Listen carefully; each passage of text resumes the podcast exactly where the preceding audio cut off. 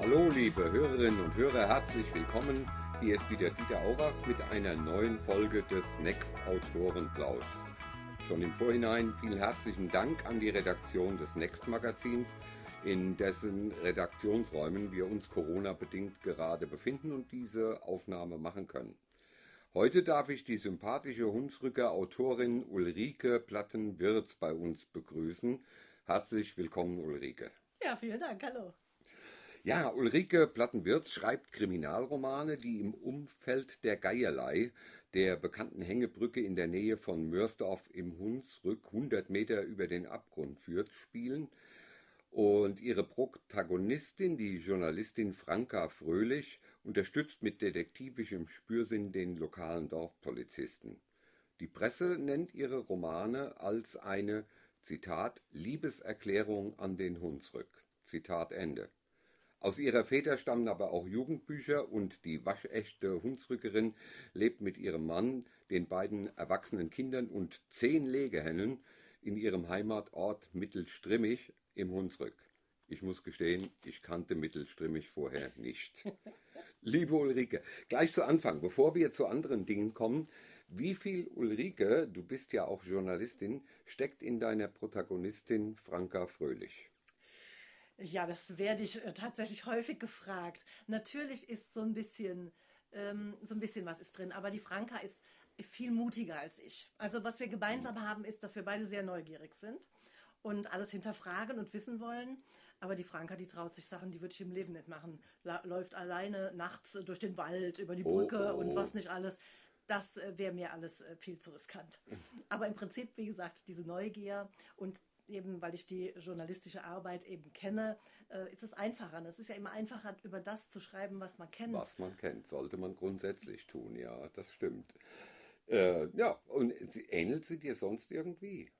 Also sie isst sehr gerne, das tue ich auch, aber ich koche auch sehr gerne, das tut die Franka nicht, ja. sondern sie lässt sich ja sehr gerne von ihrem äh, Lebenspartner, dem äh, Polizisten, also mit dem Kriminalkommissar, mhm. bekochen, der eben ein begnadeter Koch ist. Also die Küche spielt schon eine wichtige Rolle. Wenn es jetzt auch nicht die Franka ist, die äh, das so auslebt, aber es kommen in jedem Buch äh, viele regionale Spezialitäten vor. Hunsrücker Spezialitäten. Hunsrücker Spezialitäten. Mhm. Dippekore und gefüllte Klis mhm. und was wir alles da so gerne essen, was ich auch selber persönlich gerne mag, das spiegelt sich schon dort auch wieder. Toll. Jetzt ist mir noch eins gleich aufgefallen, äh, deshalb die Frage, liebst du Alliterationen? Also Franka Fröhlich, FF wie in Marilyn Monroe oder Donald Duck. Ist das Zufall oder Absicht? Ähm, Zufall oder Absicht, weiß, kann ich jetzt gar nicht so sagen. Ich finde es immer schön, wenn diese Anfangsbuchstaben gleich sind. Hm. Es hatte sich so ergeben. Ich weiß auch gar nicht mehr, wie ich auf diese Franka gekommen bin ob das jetzt, ob erst Fröhlich, Fröhlich sollte schon, sie kommt ja aus dem Rheinland, meine Franka Fröhlich, ne? sie oh. kommt ja äh, ganz bewusst von woanders her, also nicht aus dem Hunsrück, um da nochmal so einen anderen Blick auf diese Region zu werfen. Wir sehen das ja alles gar nicht mehr, ja. wenn wir da lange wohnen. Und dann war, glaube ich, tatsächlich so, ne, diese rheinische Frohnatur hat sich dann in den Namen Fröhlich und dann habe ich nach einem Vornamen gesucht und dann wahrscheinlich hat das damit zu tun. Das, ich fand es einfach, es klingt nett zusammen. Ich, ich liebe es auch. Ich, mache es gerne und äh, erst ein Lektor hat mich bei meinem, ich weiß nicht, zehnten Buch darauf aufmerksam gemacht, also ist Ihnen eigentlich aus, aufgefallen, dass unheimlich viele Ihrer handelnden Personen mit Alliterationen beginnen, also gleicher Anfangsbuchstabe, Vor- und Nachname, war mir selber überhaupt nicht mhm. aufgefallen. Es war wirklich Zufall, ja. aber ich höre das auch gern. Mhm. Ich mag's. Okay. Wolltest du denn schon immer Autorin werden oder hast du auch was Anständiges gelernt? Also ich habe als Kind immer schon Geschichten erfunden. Aber ich konnte die, äh, ich war damals wirklich klein noch und konnte noch gar nicht mhm. schreiben und habe immer so hat es mir jedenfalls meine ältere Schwester erzählt. Ich habe immer Geschichten von einem Teddybären erzählt auf dem Friedhof. Also so ein mhm. bisschen was Kriminelles, also diese äh, Krimi-Handlung oder was Spannendes war schon damals mein Ding. Äh, und dann ist es so ein bisschen verloren gegangen über die Jahre. Also ich habe dann schon so, wie man eben als junges Mädchen gerne Tagebuch schreibt, habe ich schon gerne mhm. sowas geschrieben, aber nie für die Öffentlichkeit. Und es kam erst tatsächlich viel später wieder, als so meine Kinder äh, so flügge wurden und mich mhm. nicht mehr so als Mutter gebraucht haben. Äh, da ist es plötzlich wieder da gewesen. Dieser Wunsch danach, etwas zu schreiben. Mhm. Und dann kamen ja auch zuerst, äh, habe ich dann zwei Kinderbücher geschrieben, weil meine Kinder eben damals in dem Alter waren, wo man sowas hätte lesen können durchaus. Und da ging es auch so darum, um, ähm, um, um die Kindheit, wie sie bei uns noch war. Also wir haben ja viel mehr draußen noch gespielt ja. und draußen Baumhäuser gebaut und im Wald und auf dem Bau. Ich glaube, heute wird man einen Anfall kriegen als Eltern, wenn man wüsste, was wir früher Kinder alles gemacht auf haben. Baum. Ja, heute Genau. fällt kaum noch ein Kind vom Baum, wie ich früher. So war es, ja. Und äh, ja, genau. Das hatte sich dann so eben weiterentwickelt, ja. Aber du hast einen anderen Beruf gelernt. Ich habe einen anderen Beruf gelernt, ja. Ich habe nach dem Abitur Innenarchitektur studiert. Äh, Das hat mir auch sehr gut gefallen. Das Studium fand ich toll. Ich habe unheimlich tolle Leute dort kennengelernt. Aber im Beruf äh, nachher, das hat mir, da habe ich gemerkt, das ist, das ist es nicht. Das ist nicht das, was dich wirklich ausfüllt. Und ähm, ja, dann habe ich erstmal Pause gemacht, als die Kinder dann zur Welt kamen. Und dann hat sich das so von selber. Ich sage immer, ich habe mir das nicht ausgesucht, sondern das Schreiben hat sich mich ausgesucht. Aber du bist ja auch Journalistin. Genau. Du schreibst also für äh, Presse oder Ja. Ja, Für die okay. Tagespresse. ah, für die Tagespresse? Ja gut, das ist ja schon mal eine, eine tolle Grundlage äh, für das Anfangen zu schreiben, wenn man mit der Sprache verbandelt ist und sich mit Worten auskennt. Ähm, aber ein Roman zu schreiben, ein Kinderbuch, selbst ein Kind, was heißt selbst ein Kinderbuch? Ich glaube, das ist anspruchsvoller fast als ein Roman, ein Kinderbuch, weil man sich in eine ganz andere Welt reindenken muss. Aber hast du dich dann nochmal speziell für das Romanschreiben weitergebildet oder ist dir das so zugeflogen? Also es war von Anfang an klar, es muss ein Kriminalroman werden, weil, weil ich mich immer schon für Krimis interessiert habe. Also es war jetzt nicht so, dass ich mich speziell weitergebildet habe, äh, aber Krimis haben mich immer immer als Kind schon fasziniert. Also ich erzähle auch immer das wie immer wieder gerne, dass ich schon relativ früh mit meinen Eltern den Sonntagskrimi im Fernsehen anschauen durfte. Also Oh. den es ja auch heute noch gibt. Und es war äh, tatsächlich so, also es war in den 70er Jahren, Ja. da hatten wir ein, ein Wohnzimmer mit diesen typisch geblümten Tapeten an der Wand. Und dann saßen auf der Couch gegenüber meine Oma und dann meine Mutter und mein Vater, so aufgereiht wie die Orgelpfeifen. Ja. Und gegenüber gab es zwei Sessel, die waren dann für meine Schwester und mich.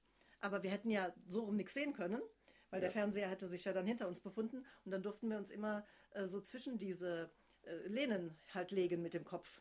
Und beim, Ei. beim, bei diesem Sonntagskrimi durfte ich das immer sein, weil ich mir da die Ohren zuhalten konnte auf natürliche Art und Weise Wenn's- und auch ganz oft die Augen zu hatte, weil ich fand das immer so spannend, habe richtig Schiss gehabt, manchmal diese Krimis anzugucken, aber trotzdem waren die für mich das Highlight. Also ich fand das immer, das war, das war einfach äh, der Sonntagabend ähm, und es ist auch bis heute so geblieben. Also der Sonntagabend ist reserviert für diesen Krimi. Mache ich eigentlich genauso, wobei ich zugeben muss, das ist ja wirklich eine prägende Erfahrung als Jugendlicher oder als, äh, als Kind sogar schon. Mir war es verboten, mit Schirmscham und Melone zu gucken. Das durfte Das ich habe ich auch nicht geliebt. gucken. Mit Ja. Und ich auch heute, heute würden äh, äh, Zehnjährige, die würden sich totlachen darüber. Das ist ja gar nichts mehr im Vergleich zu dem, was heute im Fernsehen gezeigt wird. Aber das hat mich scheinbar auch ein bisschen geprägt. Ähm, hast du dich denn dann noch fortgebildet für das Romane schreiben? Äh, nein, nicht speziell fortgebildet fürs Romane schreiben habe ich mich nicht. Also ich habe ähm, ein bisschen Literatur mir schon Ja. was angelesen, äh, so ein, einige Sachbücher. Aber wie gesagt, das Schreiben hatte mich dann äh, die Redaktion eigentlich gelernt. Ja. Das, was man, was ich, das Handwerkszeug, was man da so braucht, Ja. dieses Rüstzeug, habe ich eigentlich dort bekommen. Okay. Ja. Ähm, hast du Schreibroutinen oder wie regelst du den Ablauf beim Schreiben eines Romans? Gibt es da feste Regeln oder schreibst du gerade nach Lust und Laune? Also in, inzwischen muss ich sagen, als ich angefangen habe, das erste Buch war ja wie gesagt ein Kinderbuch. Da habe ich mich wirklich ganz spontan hingesetzt und habe angefangen zu schreiben. Und zwar nicht am Computer, sondern einfach mit dem, mit dem Kugelschreiber und auf so einem Block. Und so, dass meine Familie gefragt hat, was tust du da? Und dann habe ich gesagt, ich schreibe jetzt ein Buch. Das war also wirklich sehr spontan. Und da habe ich auch mittendrin gemerkt, dass ich mich irgendwann so verwurstelt hatte, äh, dass ich wusste gar nicht mehr, wie ich da jetzt rauskommen sollte aus der Nummer. Also das, äh, und dann war mir klar, beim zweiten äh, muss es etwas strukturierter werden. Ah, Und inzwischen ist es dann so mit diesen Erwachsenen-Krimis, die, die ja kamen durch diesen Bau der Geierleihbrücke, Ja. die ich ähm, als, als Journalistin eben begleitet habe. Und dann, ich wurde eben vorher oft gefragt von, von Leuten, von, die das Kinderbuch oder die Kinderbücher kannten, haben gesagt, willst du denn nicht mal was für Erwachsene schreiben? Ja, dachte ich immer, für Erwachsene schreiben. Hm. Schöner Antrieb. Ja, schöner Antrieb, aber ich hatte nicht so eine zündende Idee. Und dann kam eben dieser besagte Termin, in dem ich als äh, Journalistin dann dort vor Ort war und gucke in diesen Abgrund. Die Brücke hing noch gar nicht, das war lange vorher. Ja. Und dann habe ich gedacht, wenn, dann hier. Dann sollen deine Romane hier spielen. Ja, und dann hat sich das so weiterentwickelt, so weitergesponnen. Und ich bin aber da ganz anders vorgegangen als bei diesem ersten Kinderbuch, Ah. das ja so sehr spontan gekommen ist. Ja. Da habe ich mir tatsächlich so ein, ein Grundgerüst entwickelt. So mache ich es auch heute noch. Also es gibt eine Idee und dann entwickle ich ein, ein Gerüst, wo ich mir praktisch schon fast so diese Kapitel, also erst das Ja. und dann das und ich habe ja immer wechselnde Perspektiven. Mhm. Also meine Protagonisten ist ja die Franka Fröhlich, der Jan Berger, Mhm. der äh, Kommissar eben und dann gibt es den Dorfpolizisten, den, der F. Hansen und Mhm. immer gibt es auch die Bäcker, die Dorfbäckerin, die Trudel. Und ähm, es wird eben auch aus wechselnden Perspektiven wird, wird die Geschichte erzählt. Und ich mache mir dann, wie gesagt, so, so eine Art Überschriftenliste, so mit den Kapiteln, wie es sein könnte. Also da ist jetzt nichts in Stein gemeißelt. Das muss auch nicht zwangsläufig so bleiben. Aber dass ich schon mal so eine Richtung habe, wo geht das hin? Und dann entwickelt sich daraus die, diese, mh, diese, diese Feinheiten, also die, die, die Dialoge und sowas, das kommt alles erst viel später dann dazu. Wenn das Grobgerüst steht, dann fülle ich das so immer nach und nach mit Leben. Und äh, also ich habe jetzt keine festen Zeiten, an denen ich schreibe, sondern ähm, ja, wenn ich, wenn ich wirklich Zeit habe, ne, mal ein bisschen länger als eine halbe Stunde dann auch Als mir rausnehmen kann. Berufstätige, ja Genau. klar. Und dann setze ich mich hin und überlege mir so, was, welche. Manchmal schreibe ich die auch nicht der Reihe nach, diese Szenen, sondern dann denke ich gerade, ach, dann fällt mir spontan so ein Satz ein, was jetzt A zu B gesagt haben könnte. Das ist dann vielleicht in Kapitel 20, aber obwohl ich eigentlich erst bei 4 bin. Und dann, ähm, ja, das, das ist dann, das Chaotische an mir ist dann doch noch ein bisschen so geblieben. Ja, aber es ist ja letztendlich äh, der Erfolg heiligt die Mittel. Äh, also wenn das deine Vorgehensweise ist, ich selbst könnte das nicht. Ich gehe immer ganz chronologisch vor. Das heißt, ich schreibe immer von Kapitel nach Kapitel. Also ich bewundere die Leute, die dann sagen, ich habe jetzt ein Kapitel, das kommt irgendwann im Schluss, auch wenn ich es vielleicht nochmal umschreiben muss. Ich finde das eine tolle Vorgehensweise, wenn man das kann. Ich könnte es nicht. Gut, es ist natürlich, es muss ja schon vorher diesen groben Rahmen Ja. geben, sonst funktioniert es ja nicht. Das ist ja schon, ja. du bist ja sehr strukturiert da, das heißt, du hast schon einen ungefähren äh, Überblick über das gesamte Buch, über den gesamten Roman. Aber toll, wunderbar. Ja, jetzt, du arbeitest, du hast einen Haushalt, das muss ich ja bei Frauen, die schreiben sowieso immer bewundern, die haben ja noch einen Haushalt an der Backe. Äh, wir Männer haben es da oft ein bisschen leichter. Äh, dann Beruf, Haushalt und du schreibst, kommst du überhaupt noch zum Lesen? Ja, schon. Ja. Aber ich lese äh, so phasenweise. Also wenn ich dann äh, mir, mich für ein Buch entschieden habe, dann, äh, dann nehme ich mir auch mal zwischendurch mal einfach eine halbe Stunde oder Stunde Zeit zum Lesen, nachmittags oder so. Einfach, einfach mal auf, den Sessel oder auf die Couch, Füße hoch, und da wird eben mal gelesen. Oder eben abends statt Ja. Fernsehen geguckt, lese ich dann. Aber dann zwischendrin gibt es auch immer wieder äh, Phasen, in, in denen ich monatelang dann nichts lese. Also keine, keine privaten Keine Bücher privaten lese. Bücher. Genau. Monatelang. Ja, kommt vor. Ja. mhm. Und dann kann es aber mal wieder sein, dass ich dann vier, fünf Bücher hintereinander direkt Ah. verschlinge. Also, das Ja. ist, Und was liest du am liebsten? also auch da bleibe ich meinem Genre treu. Okay. Kriminalromane stehen da ganz oben auf der Mhm.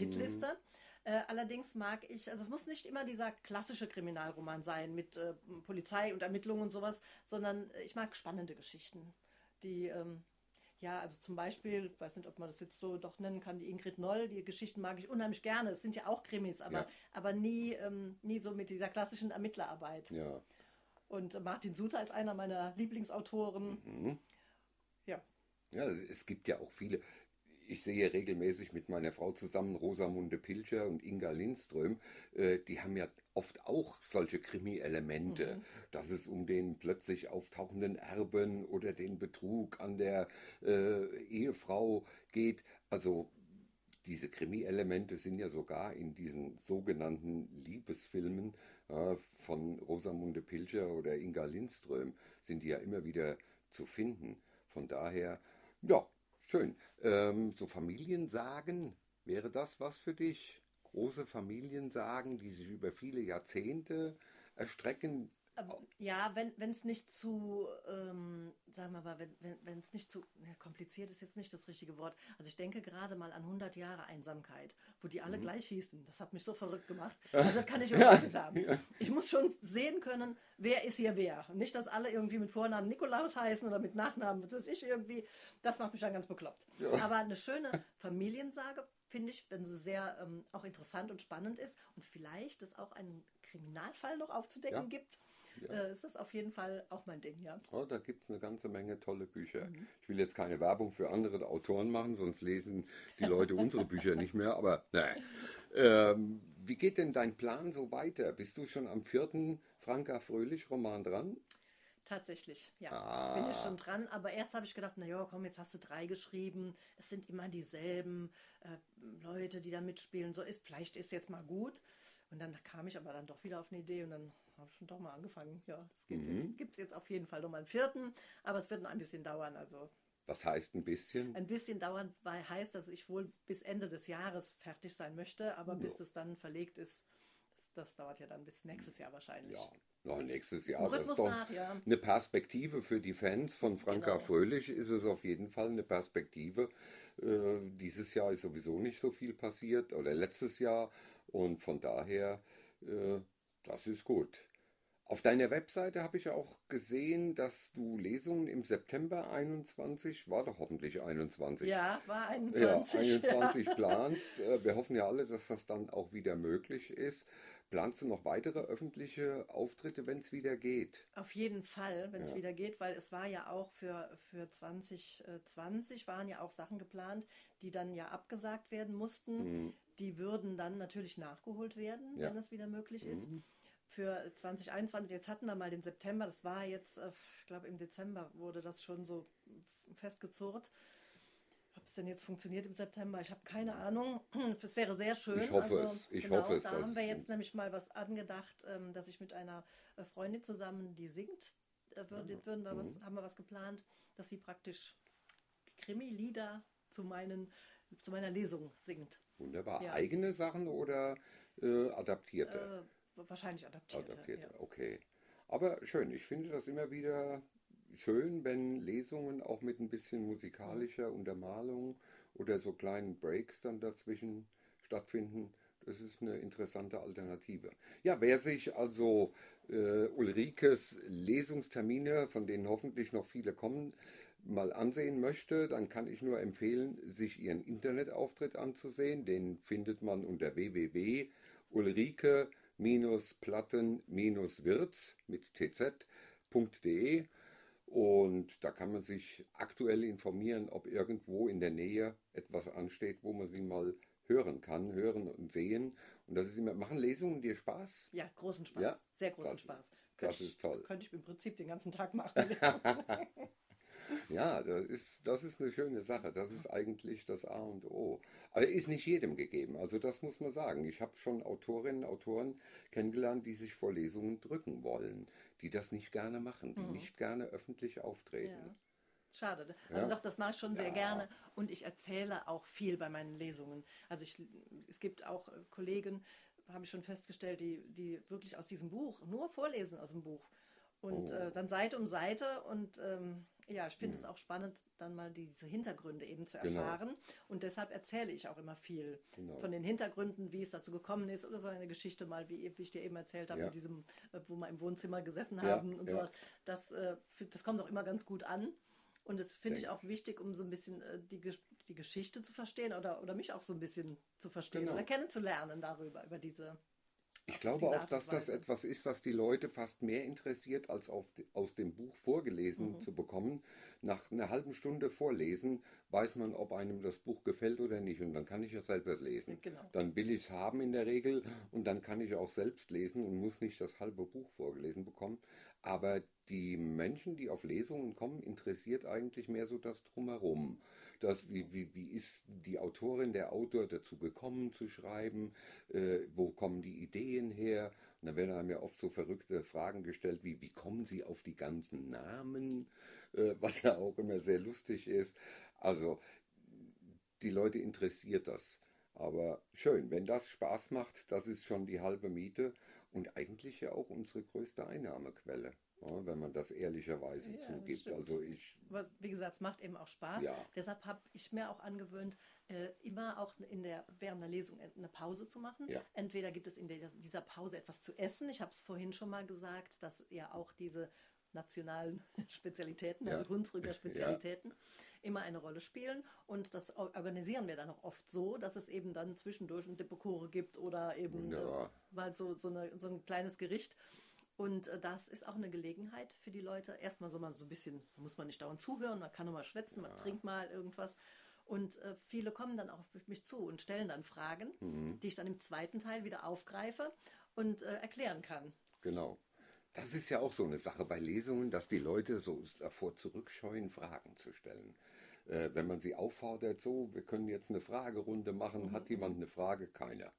Und dann, wenn es fertig ist, dann kommen sie auf einen zu. Also da ist die Pause der ideale Ideal, genau. Punkt, wo die Leute ihre Frage schon mal stellen können und man sagen kann, ja, beantworte ich nachher für alle. Gute Idee. Kann man so aufnehmen. Das auf jeden Fall. Du schreibst ja jetzt schon seit fast zehn Jahren. Du hast die journalistische Erfahrung. Äh, gibt es einen Rat, den du jemandem geben könntest, der sagt, ich möchte auch ganz gern mal ein Buch schreiben? Dann würde ich ihm raten, er soll es einfach tun. Das ist knackig, kurz und knackig. Einfach tun, nicht auf die lange Bank schieben und vor allem sich nicht verunsichern lassen. Ne? Ja, wenn man soll, man- ich denke, äh, man geht ja nicht sofort äh, davon aus, wenn man ein Buch schreibt, dass man damit Millionär wird. Also das Sollte ist auch, man nicht, Das ist nein. auch in den meisten Fällen dann tatsächlich nicht so. Äh, aber wenn, wenn einem was auf der Seele brennt oder wenn, wenn man wirklich ein Thema hat, über das man gerne schreiben möchte oder dass man sich einfach von der Seele schreiben möchte, Ja. dann finde ich das ganz wichtig, dass man das auch macht. Ja, das auf jeden Fall. Das ist mit ein Grund, warum man schreiben sollte, wenn man es denn meint zu können, äh, ist einer der Hauptgründe, man will was loswerden. Entweder, und sei es auch, das klingt jetzt so blöde, man, man möchte die Menschen bekehren oder von etwas überzeugen, was einem sehr wichtig ist, ist das, finde ich, ein ganz legitimer Grund, um zu schreiben. Ja, ich bin ein Verfechter, der äh, für die Umwelt äh, kämpfen will, dann kann ich darüber was schreiben und sagen, so, ich möchte mal der Welt mitteilen, was ich denke und vielleicht kann ich den einen oder anderen überzeugen. Wenn man für was brennt, ist das sicherlich eine tolle Möglichkeit. Genau, aber genauso legitim finde ich es, wenn man nur unterhalten, nur unterhalten will. Also auch das finde ich äh, in Ordnung. Das ist Kultur, um Gottes Willen. Also da, da müssen wir uns ja auch von trennen. Es wird immer wieder gesagt, ja, äh, schreibst du Bücher oder nur Krimis?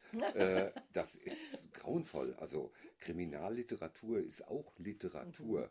Und äh, ich würde lügen, wenn ich sagen würde, dass Goethes Faust oder Schillers Räuber nicht auch Krimi-Elemente haben. Also von daher, man kann in dem Krimi doch viel unterbringen, sowohl an Lebensweisheit.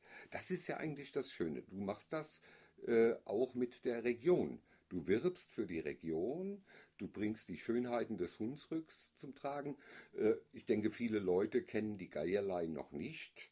Gibt sicherlich noch einige Leute, ich bin schon drüber gelaufen. Zum Glück habe ich keine Höhenangst.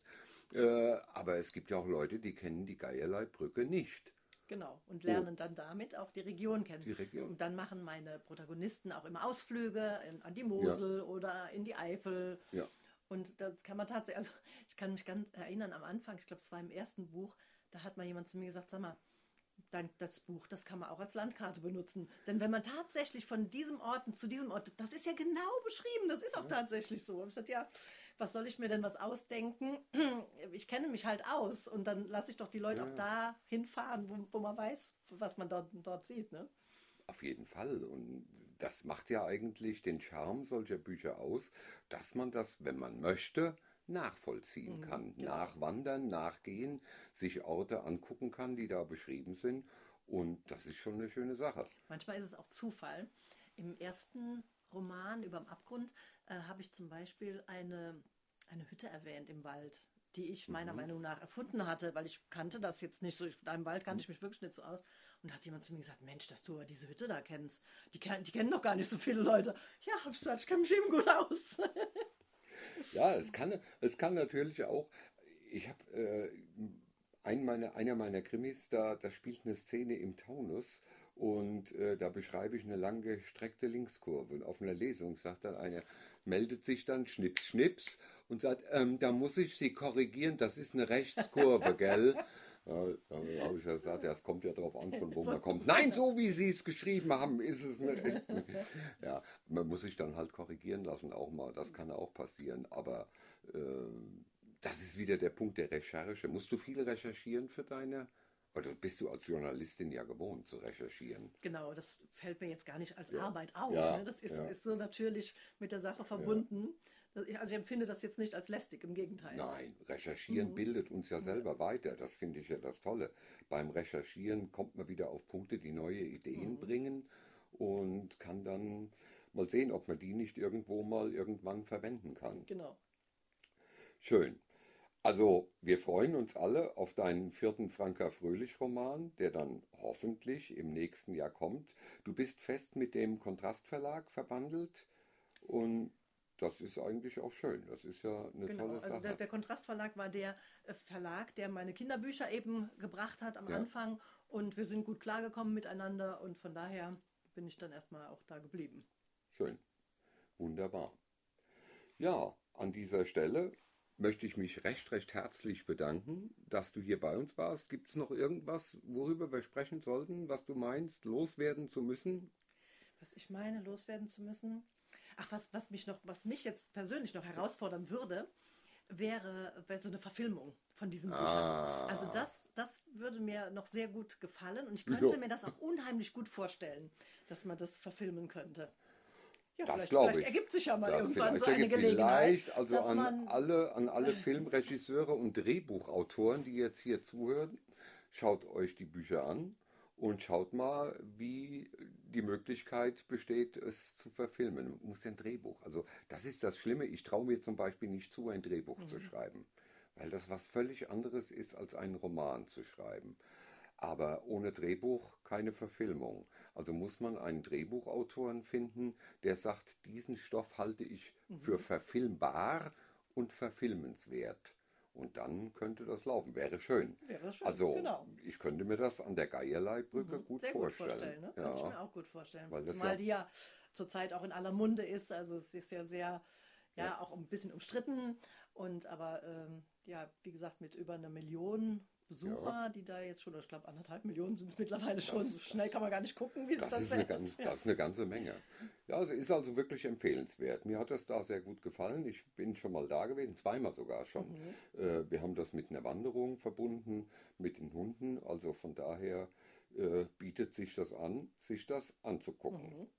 Also wer das hört und die Geierleibrücke noch nicht kennt, unbedingt googeln, nachschlagen, sich erkundigen und mal hinfahren vor allem. Genau, nur im Moment nicht. Ja, im Moment, um Gottes Willen, ja.